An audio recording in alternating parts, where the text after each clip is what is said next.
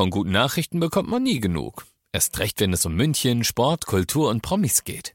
Lesen Sie selbst gute Nachrichten. Heute in der Abendzeitung und auf abendzeitung.de. Abendzeitung. Die ist gut.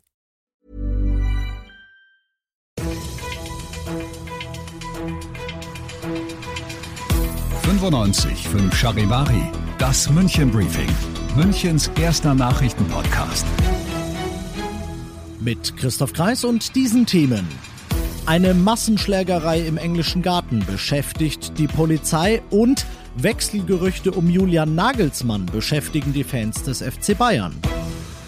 Schön, dass ihr bei dieser neuen Ausgabe wieder zuhört. In diesem Nachrichtenpodcast erzähle ich euch ja jeden Tag innerhalb von fünf Minuten alles, was ihr aus München heute mitgekriegt haben solltet. Das gibt's dann zum Anhören jederzeit und überall, wo es Podcasts gibt und natürlich jetzt um 17 und 18 Uhr im Radio. Hunderte Menschen auf engstem Raum. So sieht's im englischen Garten bei gutem Wetter aktuell jeden Tag aus. Infektiologisch ist das unschön, in dem Fall aber vielleicht mal ausnahmsweise von Vorteil.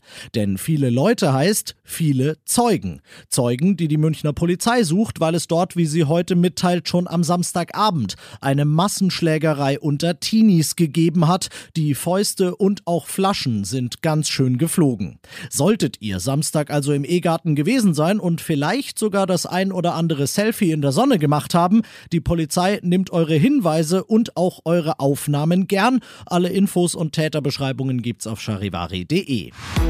Es ging um Kokain und viel Geld. Heute hat am Münchner Landgericht der Prozess gegen den sogenannten Porsche-Mörder begonnen und er hat gestanden. Er habe einfach die Augen zugemacht und abgedrückt, sagte er, mit dem Resultat, dass sein mutmaßlicher Dealer am Abend des 17. März 2020 tot am Steuer seines Sportwagens zusammensackt. Sein Dealer, dem er 8000 Euro für Koks geschuldet haben soll und sein Dealer, der, das sei der Fairness halber erwähnt, auch kein Kind von Traurigkeit gewesen und den späteren Schützen immer wieder erpresst und bedroht haben soll. Elf weitere Verhandlungstage sind jetzt angesetzt. Dann weiß der heute 24-jährige Angeklagte David H., wie lang er einsitzen muss und egal wie lang das sein wird. Er wird dabei unter besonderer Beobachtung stehen. Er ist nämlich auch derjenige, der im Februar für einen Tag aus der JVA Stadelheim ausgebüxt war, als erster Häftling, dem das seit fast 25 Jahren gelungen war war. Wir hatten die wichtigsten München-Themen und schauen, wie ihr das gewohnt seid, jetzt noch auf die wichtigsten Themen aus Deutschland und der Welt heute. Er läuft gerade noch, der große Impfgipfel von Bund und Ländern. Seit 15 Uhr wird debattiert und beraten, im Mittelpunkt dabei die Frage um die Freiheitsrechte von Geimpften und von Getesteten. Manche Teilnehmer der Runde wollen diese beiden Gruppen offenbar gleichstellen, andere, ganz besonders die Kanzlerin, wollen das nicht, Charivari-Reporterin Zoe Tasovali. Draußen wird es immer wärmer, deshalb wächst auch der Wunsch nach mehr Normalität. Wenn es aber nach der Kanzlerin geht, sollten nicht alle davon profitieren. Wer komplett geimpft ist, sollte 14 Tage nach der Zweitimpfung alle Grundrechte wiederkriegen. Genauso wie Genesene, wenn deren Corona-Infektion nicht länger als ein halbes Jahr zurückliegt. Doch einige Politiker haben Angst, dass dadurch eine Zweiklassengesellschaft entstehen wird. Die Mehrheit ist deshalb dafür, Getestete, Genesene und Geimpfte gleichzustellen. Das Impfen ist heute auch in Brüssel das Thema Nummer eins gewesen. Dort hat die EU-Kommission heute bestätigt, ja, wir werden den Hersteller AstraZeneca jetzt verklagen, Charivari-Korrespondentin Sarah Geiser-D. AstraZeneca hat die Impfstofflieferungen an die EU immer wieder drastisch gekürzt. Das hat für viel Ärger gesorgt. Allerdings setzen mittlerweile viele EU-Länder das Mittel auch nur noch eingeschränkt ein, weil es in Verbindung mit sehr seltenen Fällen von Blutgerinnseln gebracht wird. Zuletzt hieß es hier aus Brüssel auch, die EU wird die Option nicht nutzen, zusätzliche Impfstoffdosen von AstraZeneca zu kaufen. Warum dann überhaupt noch einen Rechtsstreit anzetteln? Man könnte sagen, der EU-Kommission geht es darum zu beweisen, dass sie alles richtig gemacht hat bei der Impfstoffbestellung und dass AstraZeneca ganz alleine verantwortlich ist für die ausbleibenden Lieferung.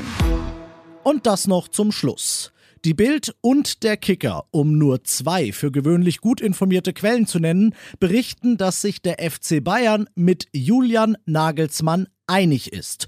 Der Fußballlehrer soll seinen bisherigen Arbeitgeber, den Hauptkonkurrenten RB Leipzig, um eine Auflösung seines Vertrags gebeten haben, um nach München gehen zu können. Wenn dem so sein sollte, dann werden sich die Bayern seine Verpflichtung einiges kosten lassen müssen. Forderungen aus Sachsen irgendwo zwischen 20 und 30 Millionen Euro stehen im Raum. Offiziell ist bislang natürlich noch nichts, auch nicht die Vertragsauflösung des bisherigen Bayern-Trainers Hansi Flick. Die soll aber offiziell werden diese Woche und dann wäre der Weg frei für Nagelsmann nach München und für Flick, der aller Voraussicht nach ja Jogi Löw als Bundestrainer beerben will und wird.